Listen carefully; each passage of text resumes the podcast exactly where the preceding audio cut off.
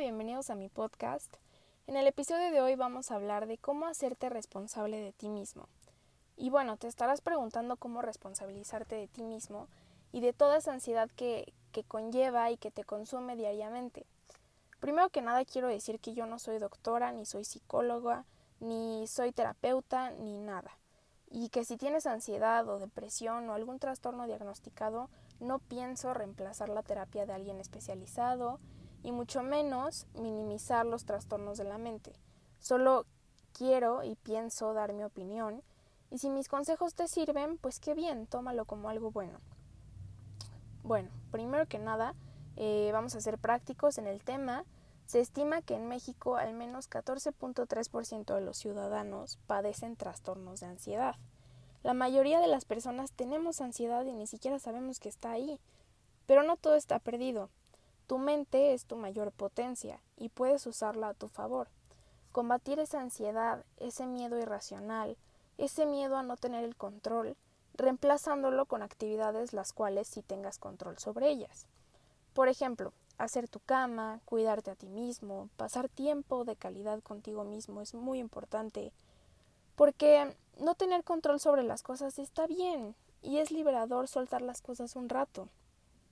Y bueno, para salir de ese círculo vicioso de estancamiento, y ahora mucho más que estamos encerrados por la pandemia, haz un itinerario, un poco rutina. Sé que a lo mejor no es lo mejor tener una rutina, pero puede servir en estos casos. Haz un itinerario con actividades variadas para mantener ágil tu mente.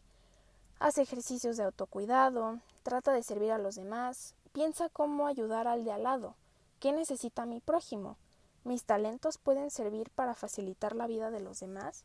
Cuestiónate eso, siempre cuestiónate todo. Trata, aunque sea una hora, dejar de lado el yo. Créeme que hay muchos beneficios cuando, se, cuando te deshaces del ego, cuando se deshace el ego, cuando se disuelve el ego.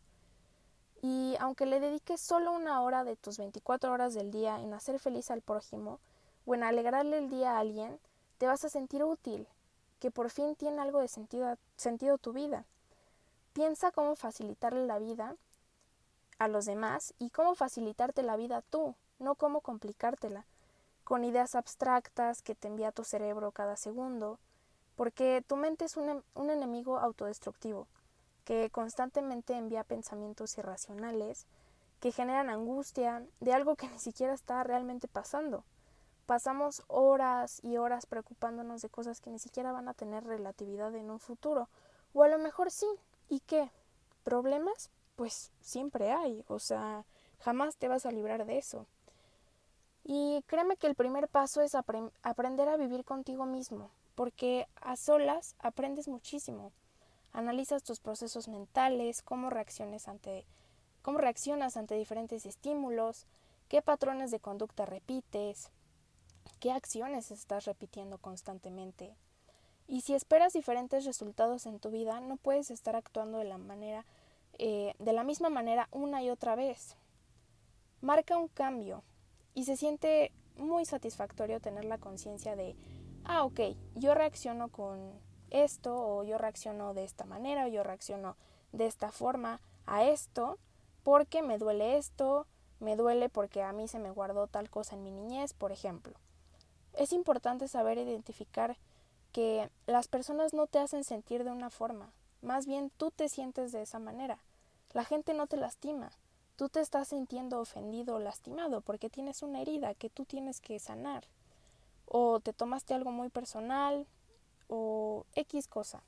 La gente no te lastima, la gente simplemente pone el dedo en la herida, tú ya tienes esa herida y tienes que sanarla. La gente externa no tiene la capacidad de de lastimarte si tú no permites que entren a tu campo magnético esas ofensas, esos comentarios, etcétera.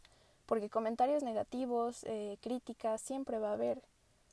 Y bueno, aquí quiero integrar el tema de, de lo que dijo Jung, eh, este psiquiatra suizo muy famoso.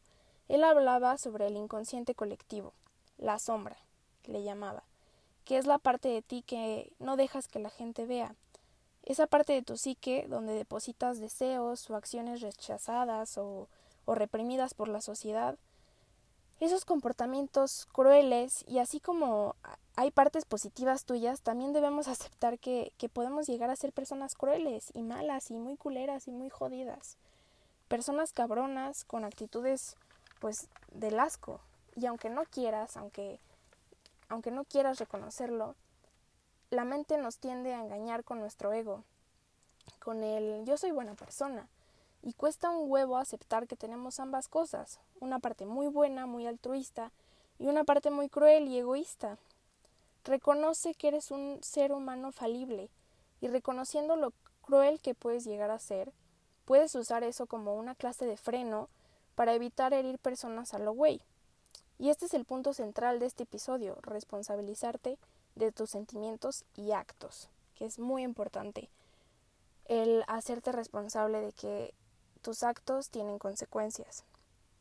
La mente es como tu propio jardín, que puedes ir regando para ir expandiéndose poco a poco, porque al final del día es lo único que te acompaña todo el transcurso de pues del día y de la vida. Hazte responsable de tus emociones, identifícalos, identifica tus sentimientos, identifica tus emociones y busca inmediatamente soluciones. De nada sirve quedarte en el mismo hoyo de quejas constantes, en donde vibras en una frecuencia de frustración, amargura, pesimismo, y poco a poco vas arrastrando eso contigo año con año, hasta que envejeces y te preguntas ¿qué pasó? ¿Por qué de pronto me volví tan amargado? ¿Por qué de pronto dejé de ser yo, dejé de tener esa chispa.